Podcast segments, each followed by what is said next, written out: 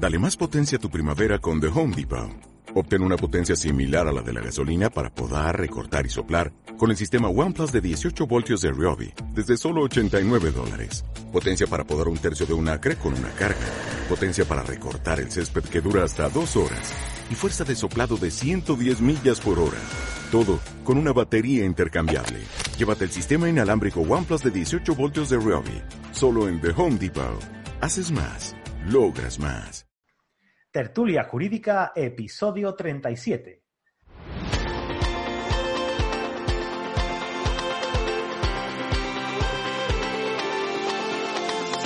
Hola, buenos días y bienvenidos a Tertulia Jurídica, el podcast donde los profesionales del derecho se quitan la toga y comparten su visión sobre temas de actualidad. Hoy estoy aquí con un compañero eh, que yo creo que, por lo bien que nos hemos llevado este, este, este chalita previa, va a ser un amigo a partir de ahora. ¿Tú qué dices, José? Yo creo que sí, tenemos alguna afición común. Algo hay, algo hay. Eh, tenemos a José Muela, que este hombre creo que vive en Twitter. Tuiteas más que, vamos, más que el propio dueño. Pues mira, no te creas, ¿eh? Si miras cuántos tweets he puesto en los últimos tres días, pueden ser tres. ¿Y el confinamiento? Muy bien. Eh, yo vivo solo desde el año 2000 eh, y, me he acostumbrado a vivir solo conmigo mismo, ¿no?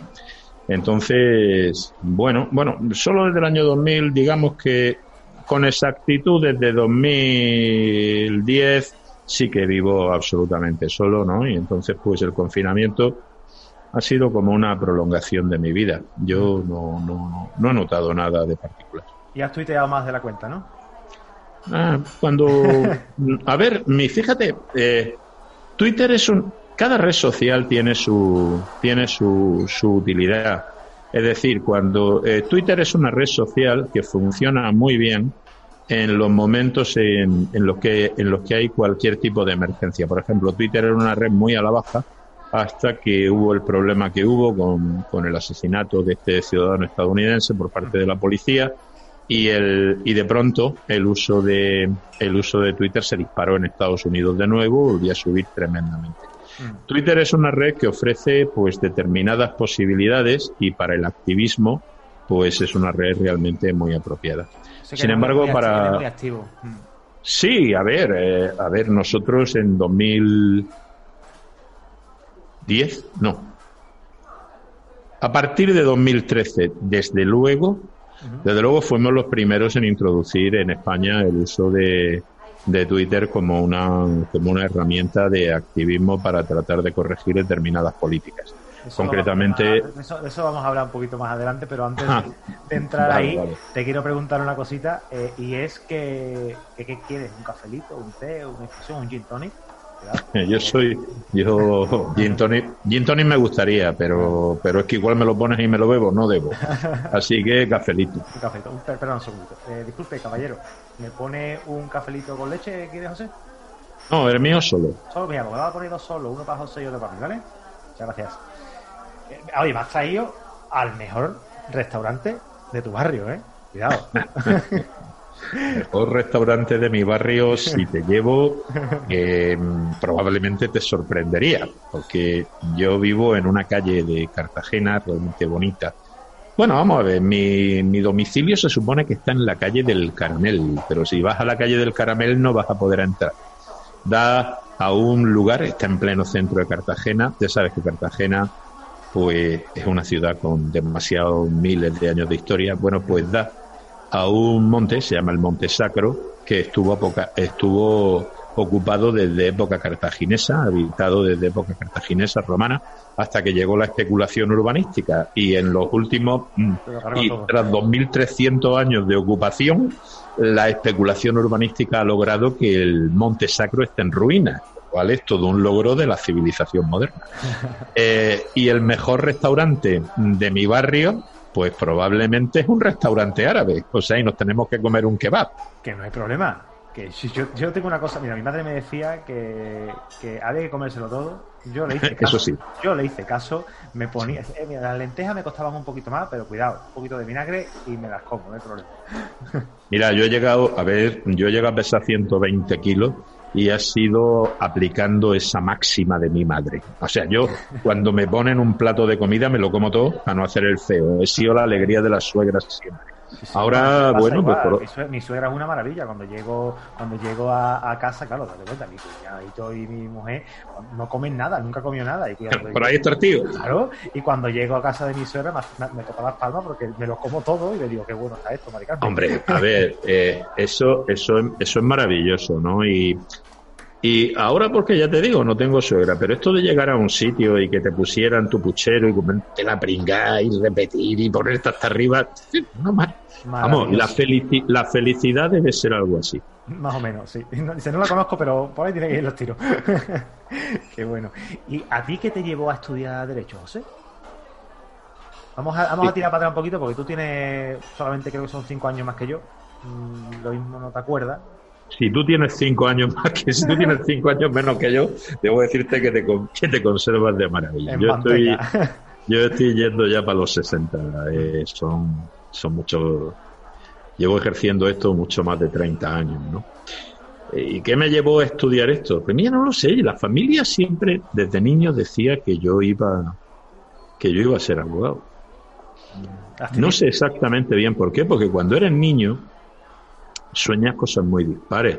Yo me acuerdo que, claro, siendo de Cartagena, aquí está, aquí hay una gran parte de la Armada Española y sobre todo está una cosa que a mí de niño me apasionaba, que eran la, flota de submarinos. Mi padrino, pues, iba en submarinos, familiares míos habían sido hundidos en submarinos durante la, durante la guerra civil, eh, todos los primeros submarinos que vinieron de América, me acuerdo que había un submarino el S-32 Isaac Peral, que todavía en uno de los tubos lanzatorpedos de proa llevaba una bandera japonesa. Y a mí cuando mi padrino me la enseñaba, ese, ese submarino, con ese submarino grabó Ross Hudson Estación Polar Zebra, una película que está todavía para verla en Netflix. Y, hubo que tapar el tubo lanzatorpedo porque ya quedaba feo que se viera la bandera japonesa. pues a mí me, pues ser comandante de submarinos, la mar, me, me, gustaba mucho. Pero por alguna razón ya cogé de la, de la pierna de la pierna de, abogado y la verdad es que nunca quise ser otra cosa solo quise ser abogado y cuando estudié derecho lo estudié con la con la única o sea jamás me planteé ser funcionario opositar o hacer nada yo quería ser abogado y bueno y es lo que he sido a menudo Dios te da lo que deseas o el demonio y, a mí pues me lo dieron. Hombre, si es lo que siempre has querido y es lo que, ya me, lo estás diciendo y te lo han dado, te entiendo que malo no debe de ser.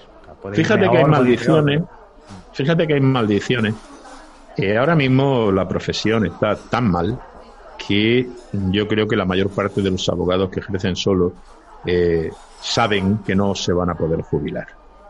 Quiero decir, que vamos a ser abogados hasta la muerte, pero no que vayamos a ser abogados hasta la muerte por vocación, sino porque no nos va a quedar otra que ser abogados hasta la muerte.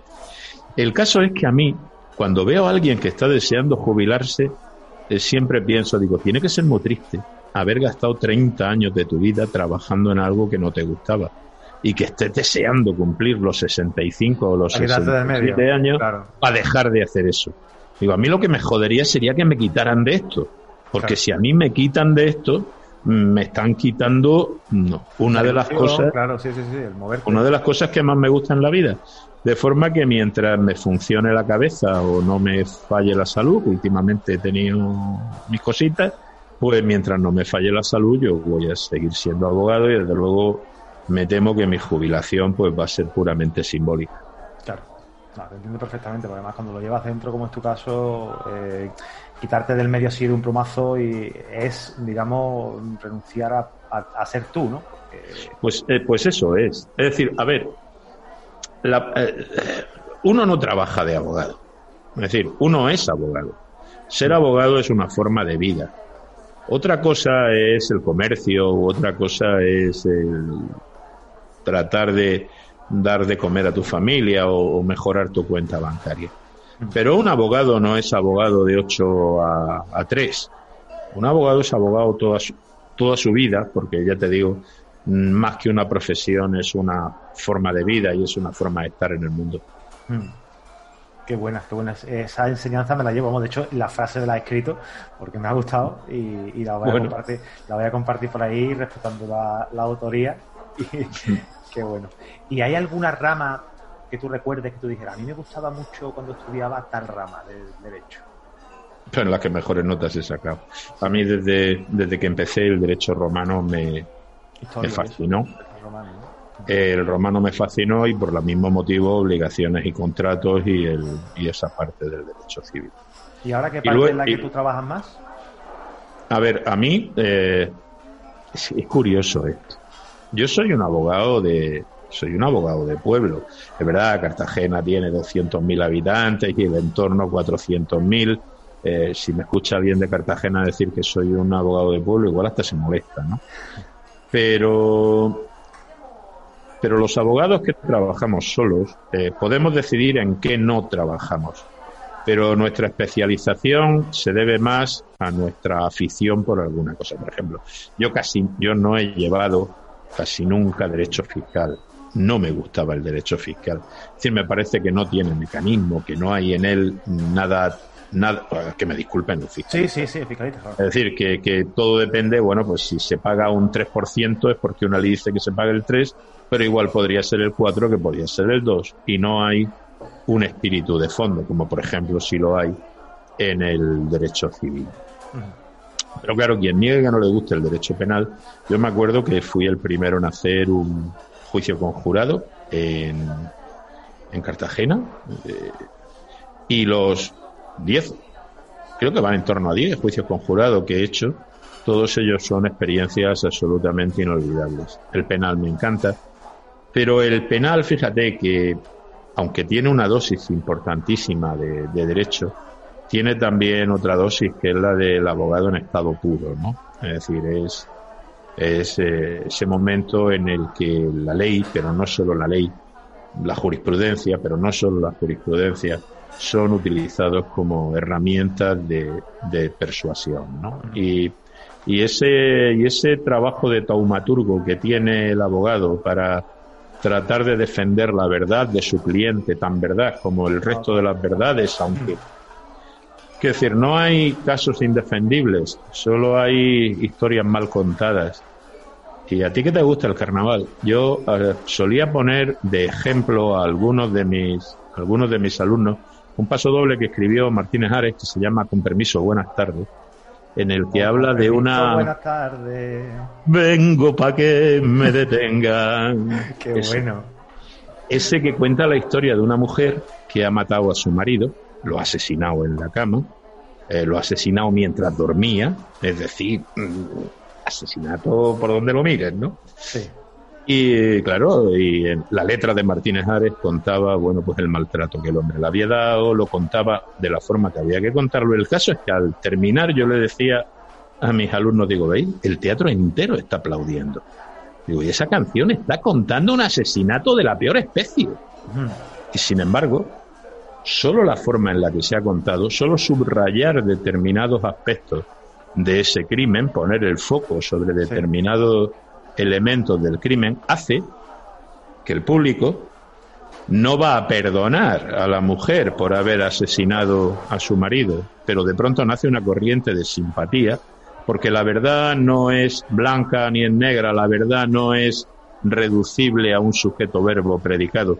La verdad tiene muchos adjetivos y el trabajo de los abogados no es decir que la mujer no mató al marido, la mujer, eh, a lo mejor el trabajo del abogado es hacer lo que hizo Martínez Ares y escribir con permiso buenas tardes, en cada caso, el paso doble adecuado al caso que se presenta. Ese es bueno, ese si lo, acabo de buscar y ese del 98 es de los piratas de Martínez. Los piratas, buenísimo. Muy bueno, muy bueno. además que lo has dicho con permiso es que me ha salido solo porque. a ver, vamos a ver, ese y el carnecita de gallina eh, son los, son los estándares de los piratas de 1998. ¿Y el, borracho, ¿Y el borracho qué? Hombre, a ver, eso, eso, eso partió la pana. Tú sabes ¿Te, atreves, a hacerla conmigo aquí en un momento? Muy pronto la policía podrá cualquier día colarse en mi casa. ese paso doble a la ley, a la ley Corcuera eh, fue maravilloso, absolutamente maravilloso. El celu es puntero para esas cosas. Sí, una máquina, maravilloso. a ver, a mí me maravilla una ciudad. ¿Cómo era ese, José, que decía... Eh, ¿Quién habrá hecho esto para atrás? Ahí, ¿cómo, era de los borrachos? El de... ah, sí, iba por Canaleja, por la cera del muelle, con la risa que me llegaba de oreja a oreja. Terminaba con cago en los muertos que sea la reja para atrás 10 metros. Muy bueno, esto es muy bueno. Ese era buenísimo. Saludo para la gente de Cádiz que nos escucha, que, sé que hay mucha, y toda la gente El primer Tribunal Supremo de España estuvo en Cádiz, eh, en la Torre de Tavira. Cuando las Cortes de Cádiz aprueban la organización judicial española, pues claro, se crea un Tribunal Supremo y resulta que de España solo queda Cádiz. De Cádiz, Cádiz, de Puerto Tierra para adentro. Bueno, no, de más allá de la cortadura. Chiclana también era, también era España entonces y no estaba en manos desde el Pinar de los franceses. Y el Tribunal Supremo se establece, su primera sede está en la, en la Torre de Tavira. Eh, ahora, quizá como una metáfora de la justicia, las chirigotas cantan en la escalera de entrada a la vieja sede del Tribunal Supremo. Ah, pues mira, no lo sabía. Curioso, curioso. Piedra era pura. Qué bueno. No sabes como la gente de Cádiz también, de reivindicativa y, y de tira. Sí, sí, la gente de Cádiz es reivindicativa, pero luego... No, se queda ahí, se queda... Sí, son y no son, ¿eh? Eva, pues vamos a ver. Unas veces te cortaban el puente Sí, me acuerdo. Eh, el, el, segundo, puente en una chirigota que cantaba eh, Dr. Jekyll y Mr. Hyde, que decía, vamos a tener que contratar más gente en astillero para que corten el segundo puente. Claro, efectiva, efectivamente. Eso ya no, pasa, los astilleros ya se...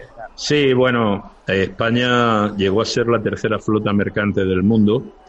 Claro, en ese momento, pues Puerto Real, astilleros españoles trabajaban muchísimo pero aquel tiempo terminó y ahora los barcos ya no se fabrican en España, se fabrican en Corea, se fabrican en otros sitios.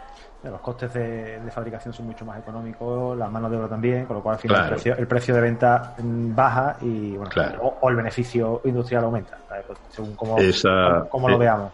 Esa es la situación. En Cartagena se fabricaban muchos barcos y ahora pues fabricamos submarinos, pero creo que ya lo único que fabricamos es porque los submarinos son una tecnología especial y es para la Armada.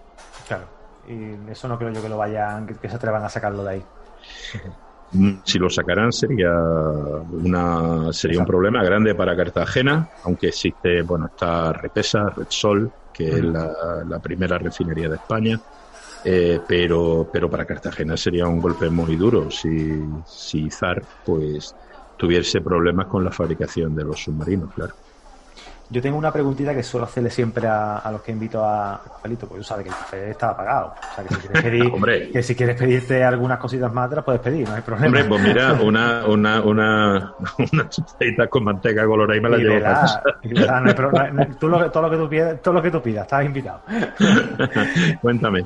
Que la pregunta que suelo hacer siempre es la misma, ¿no? Que si, mm, ya teniendo en cuenta que no hay nada que pagar, lo tenemos todo pagado, no tenemos ningún nada, no nos tenemos que preocupar por pagar la factura. Mm.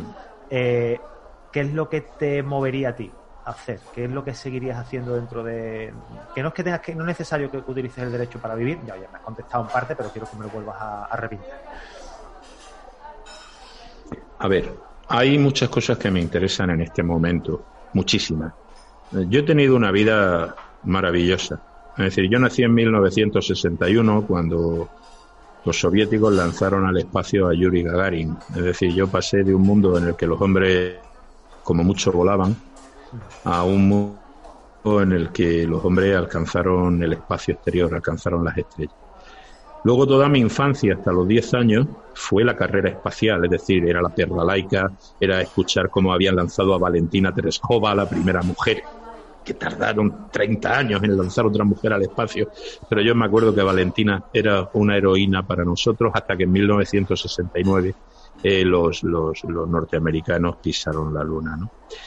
Claro, luego en los 70, muy poco, tres años después, asesinan a Carrero Blanco y dos años después muere Franco. Y de pronto todo ese mundo que yo había visto a mi alrededor y que parecía inmutable, resulta que cambió por completo y del 75 al 78 viví tres años apasionantes. Pero es que del 78 al 81 fueron otros tres años apasionantes más que se cerraron con un golpe de Estado cuando yo ya estaba estudiando eh, Derecho en la, en la universidad. Y en el 83 o en el 84 me compré mi primer ZX Spectrum y de pronto otro salto más y ya descubrimos el mundo de la informática. Y en 1995 me contrataron para una empresa de, para ser abogado de una empresa de telecomunicaciones y en 1997 yo ya tenía internet. Y cuando em, recibí mi primer correo electrónico, yo lloraba porque me parecía que nunca nadie iba a utilizar un correo electrónico. Y recibir un correo electrónico a mí me pareció la cosa. Y ahora que lo escribimos con, la, mano. Claro, más alucinante. Sí. En 1999-2000, pues abrí el primer blog. Todavía no se llamaban blog porque el PHP y el, vamos, el, los blogs funcionan normalmente con una combinación de, de Apache, PHP, eh, suele llamarse LAMP y MySQL, eh, pues, pues no había blog, pero ahí con el Netscape Navigator Gold te apañaba y hacías una especie de blog. Y ahora me, se me salta el lagrimón cuando veo en un, en un, en una web de, se llama The Wayback Machine, está en archivo. Sí, qué bueno, muy buena. Claro, de pronto veo cómo lo que estaba haciendo yo en el año 2000 y cómo era mi web, eh, mgabogados.com en, en el año 2000, ¿no? Y a partir de ahí comencé a interesarme mucho por el, por el, por la, por la revolución eh, que iba a cambiar el mundo y es la revolución de la información. Y empezó a apasionarme el estudio de la información. A día de hoy tengo la absoluta seguridad de que muy pocos juristas en España tienen siquiera una idea aproximada de lo que es la información pero ni siquiera aproximada, es decir, porque la, eh, tienen el concepto vulgar de información, pero desconocen que la información es una magnitud de naturaleza, es una realidad, es física, es una magnitud de naturaleza física que se mide como, como se mide la entropía o como se mide la materia o como se mide la energía. Básicamente el universo es un lugar compuesto de materia, de energía y de información. Pero lo que hace interesante al, universo es precisamente esta dimensión informacional. Por eso muchas veces me acuerdo del derecho romano y de la tremenda intuición que tenían algunos juristas romanos, como la Beón, eh, por ejemplo, en el caso de la adquisición de bienes por especificación. Em, ahora mismo lo que más me apasiona es el estudio de, de la información como, como fundamento de la, de la sociedad del futuro y sobre todo cómo va a cambiar la información, la forma de entender incluso el derecho civil. Mira, por ejemplo, permíteme que te, que, permíteme que te haga. Mira, si tú es el tema de comprender que la información no obedece a juegos de suma cero es fundamental. Por ejemplo, si tú tienes un bocadillo y me lo das, yo tengo el bocadillo, tú no tienes el bocadillo. De forma que o yo te doy dinero o no habrá sin Uh Pero si yo tengo una idea y te doy la idea, tú tienes la idea y yo no la he perdido. Si yo, eso no es un juego de suma cero, eso es un juego de suma no cero. El problema es que a los juristas nos cuesta tanto trabajo entender esos juicios, entender eso, ese tipo de juegos, es que cómo íbamos a regular un mercado donde no hay escasez. Y entonces con el estatuto de la reina Anne lo que se hizo fue decir, oiga, si usted escucha una canción, usted no puede cantarla. ¿Por qué? Porque no puede cantarla sin pagar. La mayor riqueza que hay en un... Por eso, la mejor, la, mejor innovación jurídica que se ha hecho en todo el siglo XX la hizo un informático y es la licencia GNU. Aprovechando las, aprovechando las deficiencias de la regulación que los juristas hemos dado a una sustancia como la información que el mismo Jefferson. O sea, e, es una regulación que ya se criticó desde el, desde el justnaturalismo tradicional español, lo criticó el propio Jefferson, que era registrador de, propiedad intelectual, etcétera. Y a día de hoy hemos sido incapaces de dar una solución a eso. Lo curioso es que a día de hoy la materia apenas vale nada. Si tú miras a tu alrededor, no hay ni un solo átomo de materia de la que tú veas que no tuviera a su disposición un hombre de Cromañón hace 100.000 años. No hay materia distinta sobre la Tierra. Solo hay una forma diferente de informar esa materia. Es decir, un griego veía arena de la playa pero si tú ves arena de la playa puedes saber que de ahí sale un vaso. Solo hay que informar esa arena, silicio, y sale un chip. Solo hay que tener el conocimiento necesario, conocimiento que nunca es escaso, que no es un juego de suma cero, para cambiar eh, esa materia que estás viendo. Por otra, sí, sí, sí. La vida es el mejor ejemplo de información que se autoorganiza, ¿no? Y tenemos la suerte de vivir en uno de esos pocos puntos del espacio, que si las supernovas son los núcleos donde se, la energía se concentra y los agujeros negros los sitios donde la materia se concentra, la Tierra y cualquier otro planeta que eventualmente pudiese estar habitado, son las grandes concentraciones de información del universo.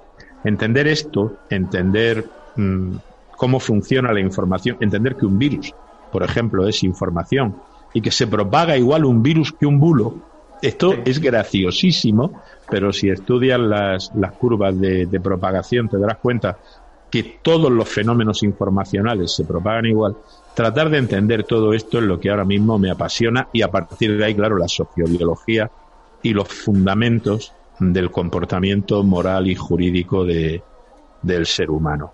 Esto, esto me llenaría la vida es, y me la llenaría bien. Lo haría, gratis, ¿no? Lo hago gratis, ¿no? ¿Qué? Dice, lo harías gratis, no, lo hago gratis.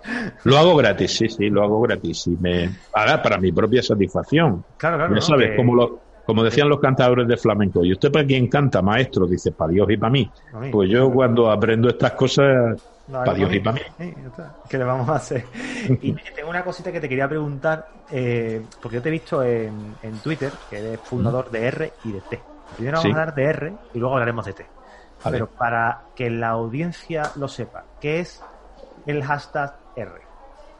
A ver, el hashtag R representa una representa a un, a, un colectivo de abogados que defienden eh, una determinada concepción del ejercicio de la abogacía. ¿no?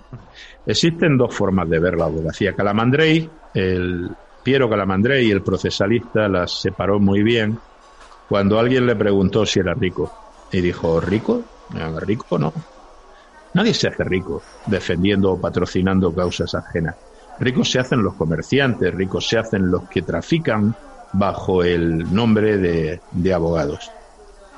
Cuando veo en la prensa Salmón que dicen tal despacho es mejor que tal otro porque ha ganado más dinero en bolsa, a mí se me, se me abren las carnes. Se me abren las carnes porque si en la abogacía se mide el éxito en dinero, es que la abogacía ha dejado de existir.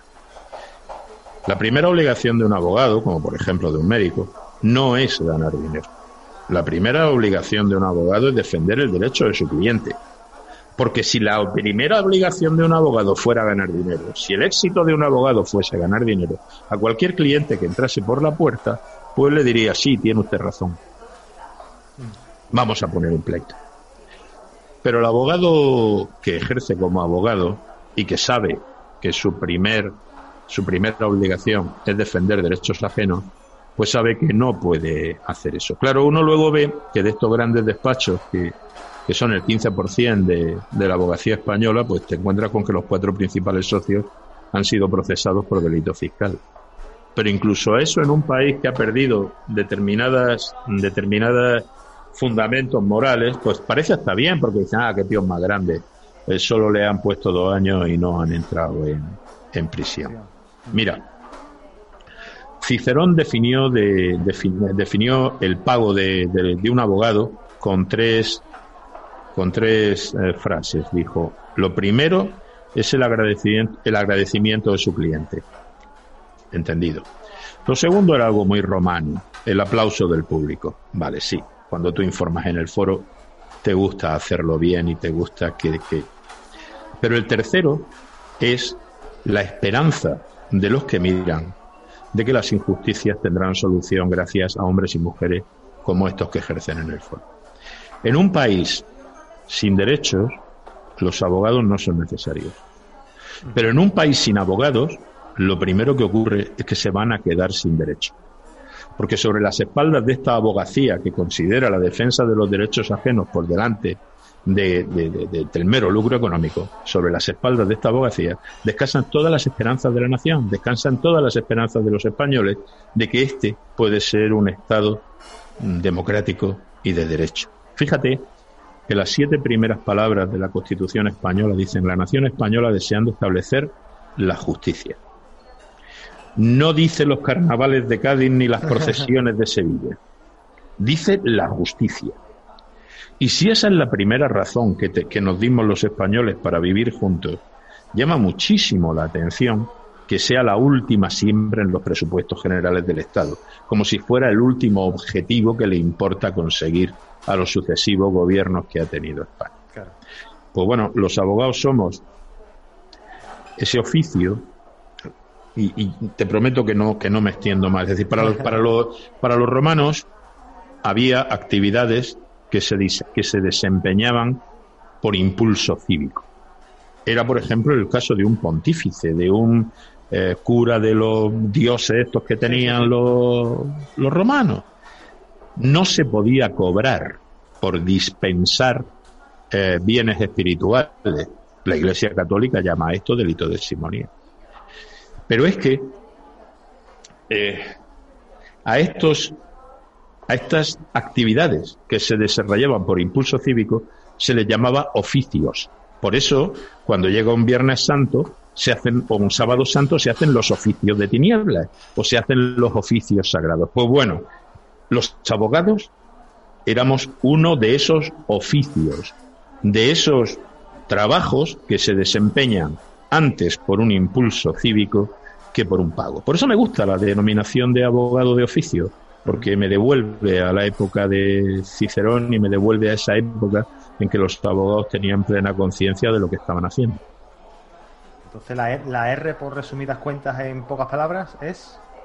La R es una, es una organización de abogados que defienden ese 85% de abogados españoles que, no, son grandes de, y de abogados y abogadas eh, que eh, defienden eh, un una determinada forma de ejercicio profesional con la cual se está pretendiendo acabar a través de los medios más sutiles que puedas llegar a imaginarte. Por ejemplo, discúlpame, creo, San José, De la, San José de la Rinconada no tiene partido judicial. Pero, pero vamos a poner un ejemplo. Dos hermanas. El partido. ¿Qué? Dos, hermanas. Hay muchos abogados que trabajan en dos hermanas. En R, de hecho, tenemos un comando panaero que son todos, todos los abogados de. Claro, todos son los abogados. Bueno, los de dos hermanas le llaman también en Nazareno. Nazareno, claro. Claro. Eh, bueno, pues eh, si se concentran, por ejemplo, todos los juzgados en capital de provincia, se aleja la justicia y se ha intentado y se va a volver a intentar y se ha hecho, por ejemplo, con los juzgados hipotecarios. Sí. No solo se aleja la justicia del ciudadano, sino que se facilita que los grandes despachos que no pueden tener despacho en los 433 partidos judiciales de España, sí puedan tener despacho en las 52 capitales de provincia. Con esto, una modificación de la planta de esta forma, por la cual han presionado muchísimo estos grupos de presión. Por ejemplo, se logró que los juzgados de lo mercantil asumieran las competencias de los concursos que hasta 2005 estuvieron en manos de los juzgados de primera instancia. Ahora nos vamos a encontrar con un aluvión de concursos de acreedores que en Sevilla, por ejemplo, te están señalando con dos y tres años de retraso. Es decir, nos vamos a encontrar con un aluvión de concursos de acreedores que los 1.700 juzgados de primera instancia de España podrían resolver, pero que los 89 juzgados de lo mercantil, y no se va a crear ni uno más, van a morir por asfixia. De forma que se van a convertir en un tanatorio de empresas y las consecuencias de la crisis económica si, eh, consecuente al, a la epidemia del coronavirus va a acabar con montones de empresas. Hmm. Con montones de empresas que imagínate cómo va a ser la cosa en Fuengirola, Málaga y en todos aquellos lugares del litoral andaluz donde el turismo es la principal fuente, de, de, ingreso, de trabajo. De ingreso. Va a ser simplemente. nosotros, yo tengo una asesoría, una asesoría de empresa eh, y muchísimos clientes, estamos hablando de cerca de los 600 clientes actualmente, y, y date cuenta que estamos notando ya. Date cuenta, en Sevilla, por ejemplo, eh, hay, gran, hay, hay una época del año en la que la hostelería es muy, pero que muy fuerte. Y, estamos hablando desde febrero hasta mm, abril, mayo. Nos lo han robado. Claro, te lo han quitado. Y no Y ya solamente, que hablábamos y no de solamente Cádiz. hostelería, y no solamente Claro. hostelería, picha. Estamos, Claro. hablando, estamos hablando de que también tenemos eh, comercios que se dedican a vender zapatos, por ejemplo. Entre, Por entre ejemplo. muchos. Semana Santa, ferias, comuniones. O sea, estos son negocios que esa, esas mercaderías y esas mercancías que han comprado y que han dejado pa- pagadas de, de esta temporada no van a poder darle salida. A ver, la gente no sabe que en Sevilla hay desfiles de modelos para la próxima feria. Y que los diseñadores de modelos para la feria, para los, para los vestidos de flamenca. Es todo el pues, año, ¿eh? Es todo el año. Pero Ya, bueno, pico- los, picos, los picos los tiene, lógicamente, porque la Claro. gente compra para las ferias, para las, para, para Claro. ferias de los pueblos. Y, y- Bueno, piensa en Cádiz. Hay gente en Cádiz que trabaja medio año y el otro medio año trampea. Si le robas el medio año que pueden trabajar, ¿Qué pasa? ¿qué va a pasar en Cádiz? Y bueno, y tuvieron suerte. El carnaval fue la última fiesta de este año antes del celebrar. coronavirus, pero, pero esa, esa suerte no, no va a durar No, todo no. el rato. No, desde luego que no. Y claro, sí, dime. Sí, no, te, te iba a preguntar ahora por la, por la T, para que me contaras. No, la T, la T es, la T es T es emocionantísima. Venga, pues fue genial porque el ministro Alberto Ruiz Gallardón decidió que iba a colocar unas tasas judiciales que virtualmente pues impedían a mucha gente poder acceder a la justicia. Yo vi cómo funcionaba, cómo estaban funcionando los colegios y yo era decano en ese momento y decidí que había que hacer una protesta que excediese con mucho el, el mundo de la el mundo de la abogacía. Es decir, necesitábamos una protesta social. Y decidimos que lo íbamos a hacer pues en una red, en Twitter, ¿no? Y, y, bueno, las cosas pues hay que gamificarlas. Es decir, en, en Internet las cosas hay que convertirlas un poquito en juego. Así que como actuábamos en Twitter, pues cogimos el poema de Tennyson en la carga de la Brigada Ligera y decidimos que nosotros íbamos a ser la Brigada Tuitera. Eh, que no éramos gente normal, éramos húsares y que cuando nos poníamos todos de acuerdo para generar un trending topic mundial, eso se llamaba una carga. A día de hoy, cada vez que la gente queda de acuerdo en Twitter para tratar de, de forzar un trending topic, se le llama carga, por lo menos en castellano. sí, sí. La gracia, la gracia radicó en que, claro, aquello, aquello funcionó maravillosamente bien, maravillosamente bien. Y eh, comenzó a sumarse pues gente del mundo de la cultura, gente del mundo del espectáculo. Y ya lo, la, la idea genial fue de un abogado de, de la Puebla, no, de sí, de la Puebla, ¿Cazalla? de la, Puebla, de la Puebla de Cazalla, de donde Ah, la niña de la Puebla. Y eh, que, que pensó en que se podía poner en el Parlamento andaluz una proposición no de ley contra las tasas. Nosotros pensamos que, que, que, bueno, que ello no iba a ir a ningún sitio, pero metimos la proposición no de ley. Yo recuerdo esa noche viajando en autobús porque yo no podía conducir, había, me habían operado de, de, de un desprendimiento de retina, me, haciéndome los 536 kilómetros en autobús de ¿Cómo te Cartagena a? Sevilla, ¿Cómo te que lo eso es mortífero. y, y para ver ganar en el Parlamento andaluz. Fue emocionante. Y claro, si ganas en un Parlamento donde de la comunidad autónoma más poblada de España, es muy difícil que luego no vayas a ganar en el resto. Y después de después de Andalucía vino Euskadi, después de Euskadi vino Cantabria, vino, vino Canarias, vino bueno la región de Murcia. A Canarias no fuiste en autobús, ¿no? Sí. Ah, no, en Canarias, en Canarias nuestro, nuestro, en Canarias no, no, no, no, no, no, no, no. Y mira, me habría gustado porque tengo yo tan, me, gusta a mí el gofio, haberme ido yo allí a Canarias a tomarme un Bueno, que por cierto, una vez que dije esto de que me gusta a mí el gofio, un, un canarión me acabó mandando un, una bolsa de, una bolsa de gofio la molineta. Pues te digo una cosa, vamos, a decírselo al, al canario, oye, que a nosotros nos gusta eso. Sí, Que nos lo envíe. sí. Somos muy de comidas vernáculas, ¿eh? O sea, nos da si igual, nos lo manda... nos da igual, nos da igual. Incluso el otro día estuve hablando con una compañera de, de Oviedo y le dije que me gustaban los cachopos. Por favor, oye. Bueno, pues toda esta carrera de proposiciones no de ley terminó en el Congreso de los Diputados con una con ya una proposición de ley en que al votarla, al votar para aprobar su tramitación, mm, era conmovedor eh, porque toda por unanimidad, salvo un diputado de, de Bildu que se equivocó y se abstuvo, y con el gobierno que había abandonado la Cámara, eh, votó eh, la tramitación de una eh, proposición de ley de la, de la Brigada Tuitera. Además de eso, pues todos los grupos parlamentarios, conservo ese diario de sesiones, informaron de que el trabajo que había hecho la brigada era, era maravilloso. Curiosamente, por esa época, uno de esos momentos ridículos en la vida de un, de un hombre, eh, yo era decano, me llama mi encarna, una de mis trabajadoras, y me dice, decano, te están llamando del New York Times. me, quedé de piedra, ¿no? Porque yo no sé inglés.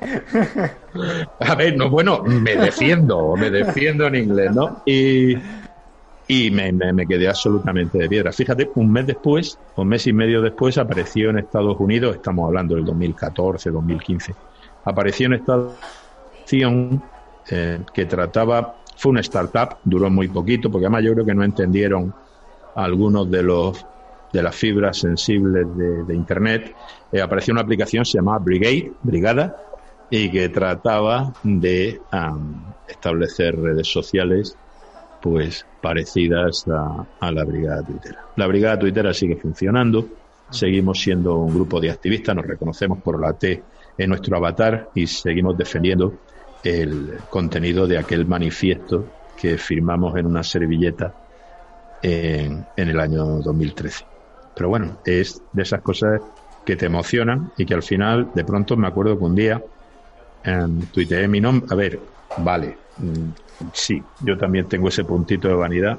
Tuiteé mi, claro, tuiteé mi nombre en Google, mi nombre en internet y apareció con que, joder, la, brigada tuitera tenía una, una entrada para ella solita en la Wikipedia y que, y que incluso, fíjate, la, la, la, historia de la brigada comienza con la cita de un poema de José María Álvarez que a su vez cita un supuesto diálogo que hay en Murielo con las botas puestas, ¿no? Bueno, de, dice, general, eh, dice, señores, la brigada se pone en marcha, pueden venir con nosotros si lo desean.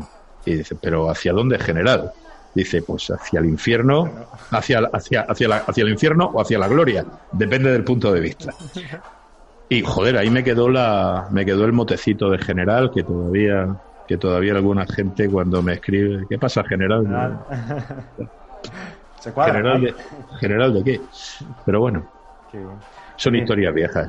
No, y me ha gustado muchísimo. Oye, es que claro, muchas veces ves estas cosas y, al que le haya cogido eh, al traspiés o que, o por ejemplo, los estudiantes actualmente de, Derecho que no están muy al día de, lo que ha pasado. Pues este tipo de cosas les gusta. Y esto lo escucha bastante gente joven, eh, abogados que van a empezar, abogados que están empezando hace poco y hay que gente que también lleva tiempo ejerciendo. Incluso personas que no se dedican a la abogacía, pero que tienen inquietudes y quieren conocer y está pues- bien contar estas cosas porque se dan por hechas y se dan por sabidas porque ya están hechas. Ya. Bueno, la brigada sigue admitiendo usares porque la amenaza eh, sigue ahí y probablemente con esta crisis la amenaza se, se recrudezca. Así que, bueno, si alguien quiere ser usar de la brigada, pues solo tiene que solo tiene que creerse un poquito esta historia en la que creemos los que estamos aquí. Fabuloso. Oye, José, ha sido todo un placer eh, tenerte aquí, tomar un cafelito contigo. Eh, mm. Tienes las puertas de este podcast abiertas para cuando tú quieras y nada más que tienes que mandarme un WhatsApp, ya tienes mi número. Y lo que de verdad, lo que de verdad necesite, cuando vayas a Sevilla me pegas un toque y nos tomamos una, una de verdad, ¿vale? Tú ten cuidadito que, que yo si voy a Sevilla voy a romper todas mis dietas y vamos... Pero vamos, la vas a romper tú, la voy a romper yo también. bueno, vamos a un brete a tomarnos unos mostos que había oh, por ahí una, había por ahí una bodeguita muy buena. Maravilloso, Que se podían hacer auténticas filigranas. Y de esto publicaremos algo en Twitter llegado el momento. muy José, de verdad. Un abrazo y charlamos pronto, ¿vale? Pues un abrazo muy grande para ti también, Ángel. Y te recuerdo a ti que estás escuchándonos que te puedes suscribir a Tertulia Jurídica a través de tu red de podcasts preferida. Estamos en Spotify, estamos en iTunes, también en Google Podcast y en la web de tertuliajurídica.com. Así que nada, te esperamos.